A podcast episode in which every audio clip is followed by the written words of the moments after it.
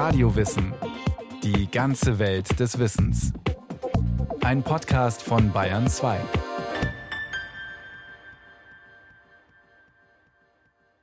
Gute Gedanken, gute Worte, gute Taten. Die drei wesentlichen Grundsätze der Parsen. Eine Religion, die sich auf ihren Gründer Zarathustra beruft.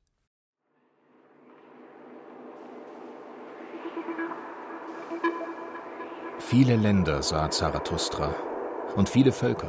Viele Länder so entdeckte er vieler Völker Gutes Völker. und Böses. So entdeckte er vieler Völker Gutes und Böses.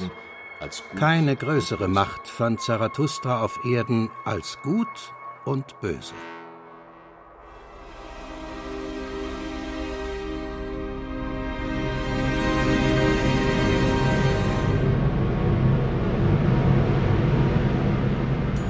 Mit euren Werten und Worten von Gut und Böse übt ihr Gewalt, ihr Wertschätzenden, und dies ist eure verborgene Liebe und eurer Seele glänzen, zittern und überwallen. Aber eine stärkere Gewalt wächst aus euren Werten und eine neue Überwindung, an der zerbricht Ei und Eierschale. Also sprach Zarathustra.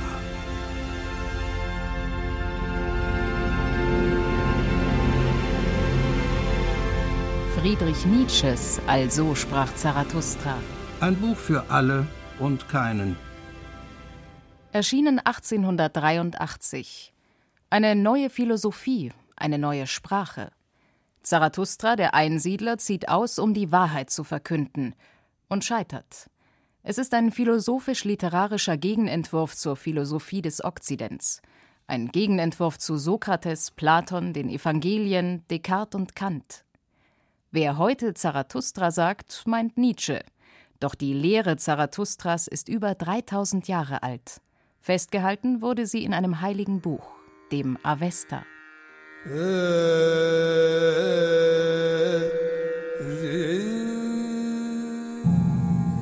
Ich vereine meinen Geist mit den guten Gedanken und weiß von ihrem Nutzen. Ich werde mein Möglichstes tun, um die Menschheit auf den Weg von Aschar zu führen. Aschar, ein Prinzip der Lehre Zarathustras. Die Wahrheit, die Gerechtigkeit, die kosmische Ordnung. Im Gegensatz zum Prinzip Drutsch, Lüge. Warum nennt Nietzsche seinen Wahrheitsverkünder nach einem 3000 Jahre alten Religionsstifter Zarathustra? Zarathustra hat zuerst im Kampf des Guten und des Bösen das eigentliche Rad im Getriebe der Dinge gesehen die Übersetzung der Moral ins Metaphysische als Kraft, Ursache, Zweck an sich ist sein Werk. Zarathustra schuf diesen verhängnisvollen Irrtum, die Moral. Folglich muss er auch der Erste sein, der ihn erkennt. Schreibt Friedrich Nietzsche im Kapitel Warum ich ein Schicksal bin, seiner autobiografischen Schrift Ecce Homo 1888. Der Erfinder von Gut und Böse wird bei Nietzsche zum Überwinder dieser Dualität und damit zum Überwinder der Moral. Du hast den Menschen freigestellt, ihren eigenen Weg zu suchen und sich für Wahrhaftigkeit und rechtschaffene Führer zu entscheiden oder jemand, der zum Irrweg führt. Heißt es in den Gathas, einem Teil des Avesta, der heiligen Schrift des Zoroastrismus, der Lehre des historischen Zarathustra. Gatha heißt nichts anderes als Hymne oder Gesang. Auch auf diese Form bezieht sich Nietzsche in Also sprach Zarathustra. Das Nachtlied, das Tanzlied, das Grablied, das andere Tanzlied sind einzelne Abschnitte betitelt. Das avestische, also altiranische Wort Gatha geht auf den Wortstamm Ga, dichten, singen zurück und hat sich bis ins Neupersische erhalten, wo es zusätzlich noch Zeit und Ort bedeuten kann. Zarathustra wirkte im zweiten oder ersten Jahrtausend vor Christus als hoher Priester. Der Durchbruch seiner Lehre des Zoroastrismus als die iranische Religion erfolgte wohl erst ab 600 vor Christus. Doch genaue Aussagen über den realen Zarathustra sind schwierig und bleiben vage. Wo genau lehrte er? In welchem sozialen Umfeld? Wessen Ideen griff er auf? War er Prophet, Politiker oder Schamane? Die Hauptquelle zu Zarathustra bleibt die Sammlung seiner Texte, auf die sich die Rezeption seiner Lehre bezieht. Im antiken Griechenland betrachtete man Zarathustra als Weisen. In der französischen Philosophie, unter anderem bei Voltaire, ist er ein Vermittler religiöser Glaubensfragen. Für Friedrich Nietzsche eine Quelle der Inspiration. Hat jemand Ende des 19. Jahrhunderts einen deutlichen Begriff davon, was Dichter starker Zeitalter Inspiration nannten. Hier springen dir alles Seins Worte und Wortschreine auf. Alles Sein will hier Wort werden, alles Werden will von dir reden lernen. Dies ist meine Erfahrung von Inspiration. Ich zweifle nicht, dass man Jahrtausende zurückgehen muss, um jemanden zu finden, der mir sagen darf, es ist auch die meine. Für Nietzsche, den Umwerter aller Werte, ist Zarathustras Lehre der Ausgangspunkt, gerade in Sachen Moral. Ein Gedankengut, das auf den Prinzipien gutes Denken, gutes Reden und gutes Handeln beruht. Wohlgemerkt Ideen aus vorchristlicher Zeit.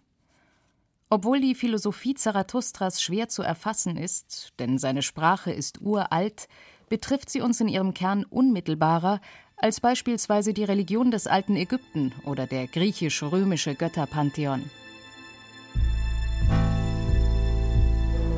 Warum wurde ich erschaffen? Wer hat mir das Dasein gegeben? Zorn, Gewalt, Unterdrückung und Dreistigkeit, die um mich sind, quälen mich. Außer dir gibt es für mich keinen anderen Beschützer. Zeige mir bitte den würdigen Wegbereiter und Beschützer, der mich von meinen Peinigern befreit.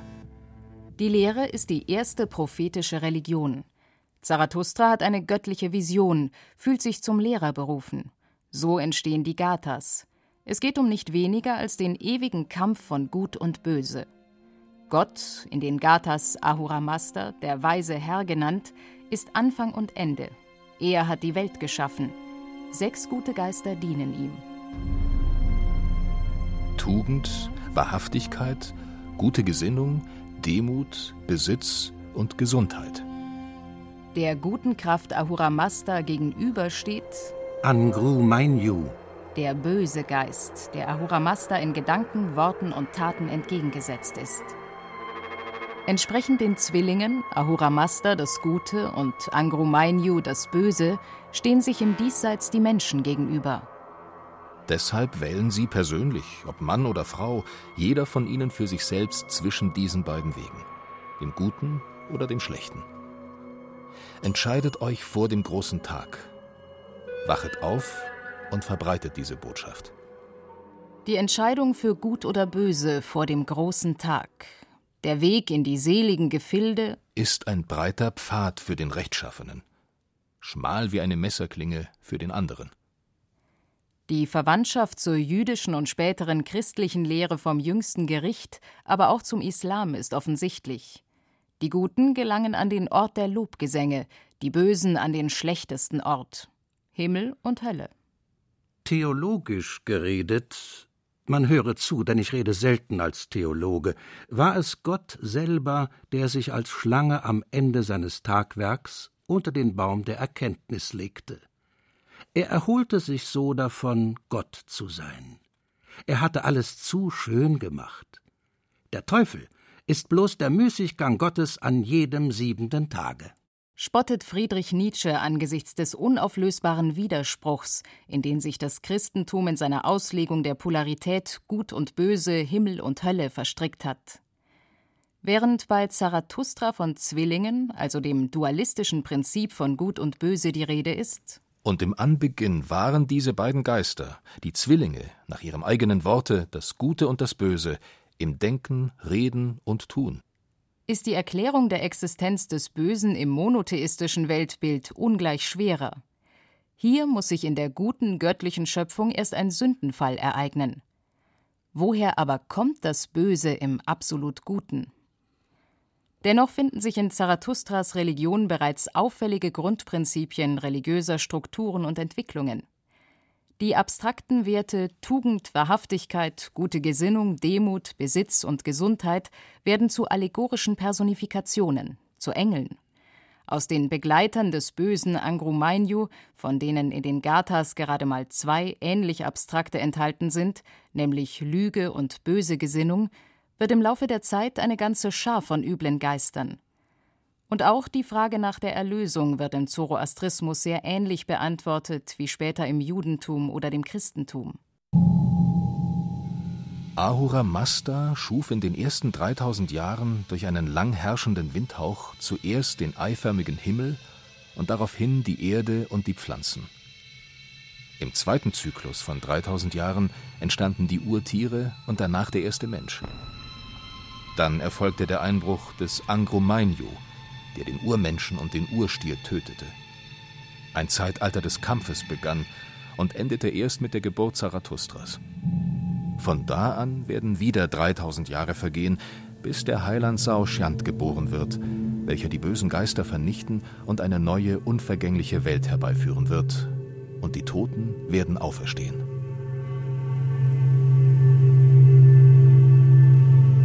O Master, schenke mir die Weisheiten, durch die ich die Menschen zur Wahrheit leiten kann.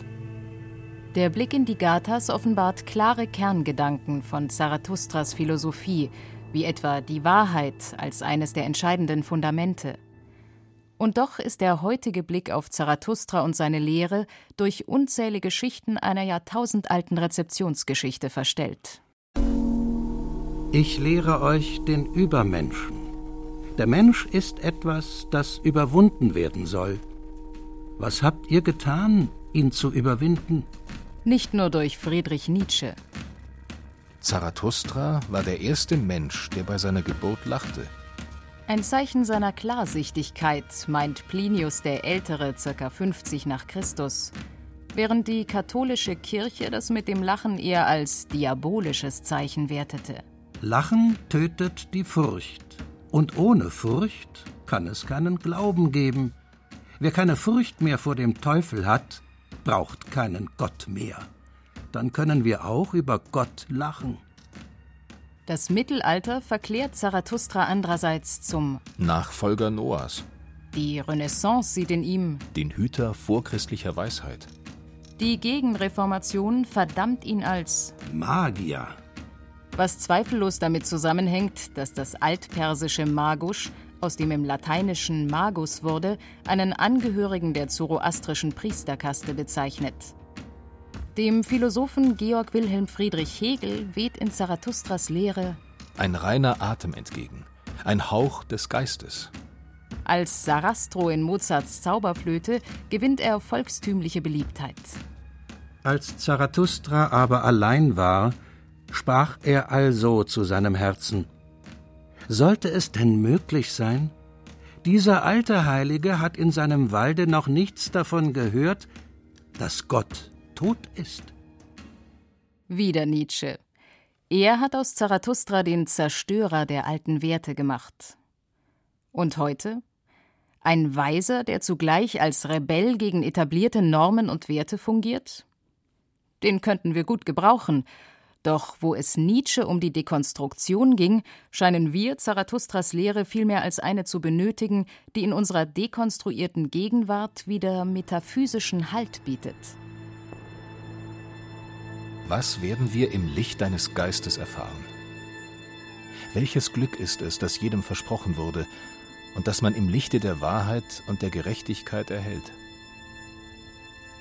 Soweit die kontroverse Rezeptionsgeschichte aus europäischer Sicht. Und der Orient? Zarathustra predigte aller Wahrscheinlichkeit nach vor Nomaden im Nordosten des heutigen Iran vom ewigen Kampf zwischen Gut und Böse, zwischen Ahura Mazda und Angro Mainyu. Die Menschen werden zwischen diesen beiden wählen. Nicht ganz. Denn nicht Zarathustras Schriften entwickeln sich zur zentralen Instanz für den Einzelnen. Stattdessen formiert sich in Persien eine Priesterkaste. Sie allein kennt die wahre Überlieferung, Sie allein beherrscht die komplizierten Rituale. Der beste Lohn und das Glück gehören Der beste den Lohn Weisen, und das Glück gehören den, den Weisen, die den Menschen die rechte Botschaft bringen. Und die rechte Botschaft wird erst von den Priestern festgelegt. etwa 1200 Jahre nach Zarathustras Tod. Ebenso werden erst jetzt Biografien über Zarathustra abgefasst. Was davon wahr ist? Natürlich liegt der Verdacht nahe, dass die Weisen in ihren Lehren ebenso manipuliert haben wie auch andere Religionen, die im Laufe ihrer Geschichte keineswegs immer die ursprüngliche Lehre ihres Begründers umsetzten. Und nicht anders wussten sie ihren Gott zu lieben, als indem sie den Menschen ans Kreuz schlugen. Anders als bei Christus oder Mohammed liegt die Wirkung Zarathustras also nicht in seinem persönlichen Auftritt auf der Bühne der Historie, sondern ähnlich wie bei Moses in seiner Rezeptionsgeschichte. Und diese ist auch eine der Begegnung von Religionen und ihren Wechselwirkungen. Du sollst dir kein Gottesbild machen. Wie das Judentum kennt auch der Zoroastrismus keine Gottesbilder. Es gibt Feuertempel, in denen eine heilige Flamme gehütet wird, die als Symbol für Aura Mazda gilt. Auch die Auslegung des eigenen Volks als ein erwähltes Volk legt eine gewisse Verwandtschaft nahe. Denn der Dualismus Zarathustras wurde von den Priestern zur Einteilung der Welt in Gut und Böse genutzt. Selbstredend waren die Priester und die von ihnen legitimierten weltlichen Herrscher die Guten. Ich bin der Herr und sonst niemand. Ich erschaffe das Licht und mache das Dunkel. Ich bewirke das Heil und erschaffe das Unheil. Ich bin der Herr, der das alles vollbringt.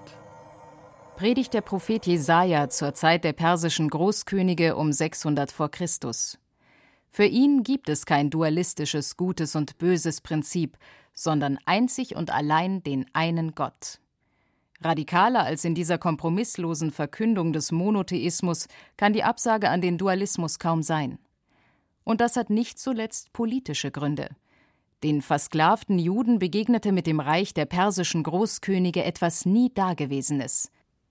Das Glück den Rechtschaffenen, das Elend den Truggenossen. Es kann nur einen geben. Das gute Prinzip, in dessen Namen die Herrscher regieren, wird für die Unterdrückten zum Bösen.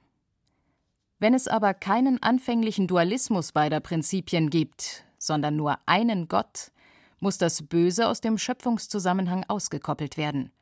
Und so hält der Teufel Einzug in die Bibel und gelangt über Hiob und Daniel auch ins Christentum und als Scheitan in den Islam.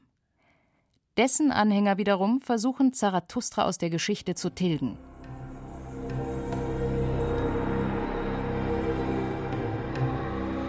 Durch die Islamisierung Persiens wird die im Iran einst dominante Religion Zarathustras schließlich zum Glauben der Minderheit.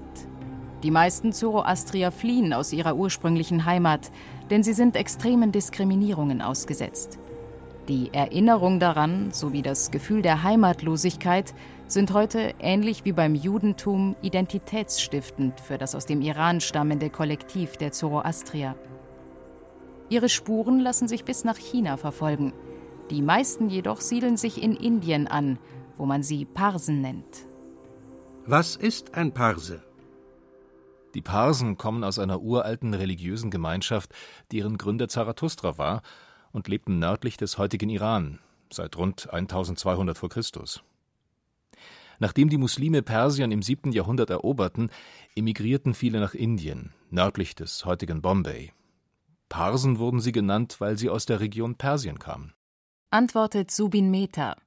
Der Dirigent, bis 2006 Generalmusikdirektor der Bayerischen Staatsoper, ist neben Queen-Sänger Freddie Mercury einer der bekanntesten Parsen der Gegenwart. Weltweit gibt es heute nur noch gut 100.000 Parsen. 70.000 davon leben in Indien.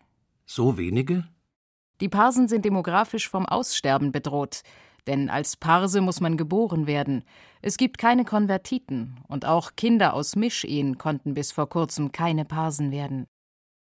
Die allermeisten Parsen leben heute in der Millionenstadt Mumbai, Bombay, in eigenen Wohnkolonien. In der wuselnden Metropole ist wenig von ihnen zu bemerken. Etwa 50 Feuertempel, Andersgläubige haben keinen Zutritt, eine Handvoll Geschäfte, ein paar eigene Schulen. Die Parsen treten bescheiden auf, aber sie dominieren heute große Teile des indischen Geschäftslebens, und ihre Religion hilft ihnen dabei. Die Inder erwarten von uns Parsen einfach kein Bestechungsgeld. Uns geben sie sogar das Wechselgeld zurück. Gut denken, gut reden, gut handeln. Ein Beispiel. Apartments in von Parsen finanzierten Wohnblocks in Mumbai werden für 50 Dollar pro Monat vermietet. In gleicher Lage kosten Wohnungen aus anderer Hand gerne mal 3000 Dollar im Monat. Nein, wir sind keine Heiligen. Die Welt von heute bedroht auch die zusammengeschweißte Gemeinschaft der Parsen.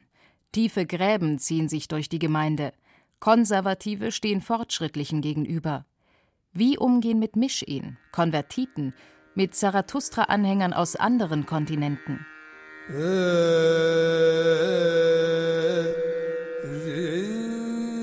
Wer sich in Mumbai genau umsieht, findet am Malabar Hill Bauwerke einer alten Tradition, die den Anhängern Zarathustras zu einer gewissen Berühmtheit verholfen haben. Die Türme des Schweigens, traditionelle Orte für Himmelsbestattungen. Da die Natur, die Elemente den Parsen heilig sind, sollen Feuer, Erde, Wasser und Luft nicht verunreinigt werden. Also boten die Anhänger Zarathustras ihre Toten auf den Türmen den Geiern und Raben zur Nahrung. Doch heute bleiben die Geier aus und im Iran ist die Nutzung der Türme des Schweigens seit den 1970er Jahren aus hygienischen Gründen streng verboten. Seitdem nutzt man Betonsärge, um eine Verunreinigung der Elemente zu vermeiden. Alle sind im Besitz der guten Gedanken und sie erfüllen ihre Pflichten. Ihre Wohltaten rühren von dem Recht und der Reinheit her, die aus deiner Lehre entstammen. Sie werden wahrhaftig den Zorn und den Hass besiegen und die Boten des Friedens und der Liebe sein. Hat sich die Lehre Zarathustras in unserer Gegenwart nicht längst als Utopie erwiesen? Was ist das Größte, das ihr erleben könnt? Das ist die Stunde der großen Verachtung. Die Stunde, in der euer Glück zum Ekel wird und ebenso eure Vernunft und eure Tugend. Kennst du keinen tugendhaften Lehrer und Führer, der aus Ehrlichkeit und der Herrlichkeit des Daseins die Welt beschützt und gedeihen lässt?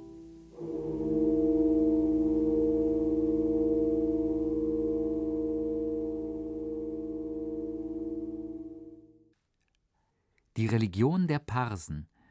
Ein Beitrag von Frank Halbach, der auch Regie führte. Es sprachen Jennifer Güsell, Christian Baumann und Rainer Buck. Wenn Sie mehr über Religion und Glaubensfragen wissen wollen, viele weitere Radio Wissen Podcasts dazu finden sich in unserem Podcast Center.